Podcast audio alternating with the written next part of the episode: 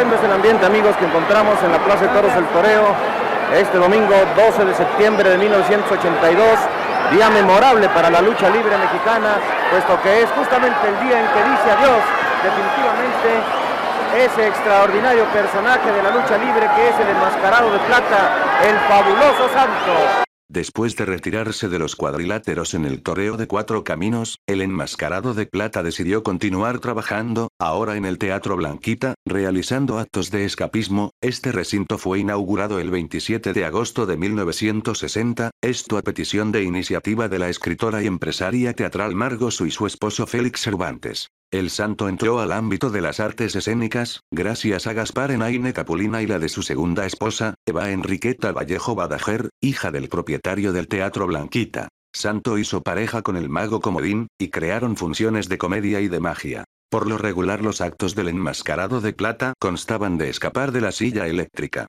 hacer retos de escapismo, lo cual provocó el agrado del público, convirtiéndose en uno de los shows más importantes. No obstante, los familiares del santo, no estaban conformes con que el enmascarado de plata continuará haciendo sus actos de escapismo, debido a su avanzada edad y que esto podría acabar en algo más grave. No nos gusta eso. Este, no, pero si a mí me gusta mucho y miren, lo hago muy bien. Sí, pues claro que lo haces muy bien, pa, pero nos da mucho miedo. Nos da mucho miedo que te vaya a pasar algo. No, no me va a pasar nada.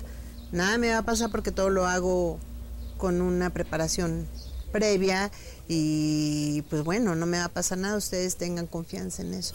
El 5 de febrero del 84, Santos se presentó en la segunda función del día, la cual sería su última presentación, tras realizar su habitual acto de escapismo, sintió un intenso dolor en el pecho y se desvaneció en medio del escenario. Entonces eh, tú en menos de un minuto tú tienes que zafarte de ese escape tapado. Cuando él se destapa, cae hincado y le da y se agarra el corazón. Y se lo llevan al camerino.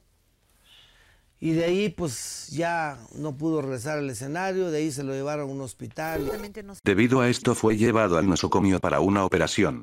Desafortunadamente el santo falleció a los 67 años por un paro cardíaco.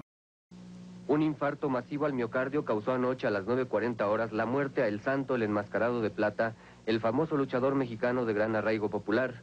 Rodolfo Guzmán Huerta, de 62 años, era conocido con ese nombre solo por su familia y amigos, pero el santo, su otra personalidad, era de todos conocida por sus papeles en más de 60 películas, por ser campeón mundial de lucha libre, insólito escapista y por presentar diversos espectáculos de lucha y variedad por América, Europa y el Medio Oriente.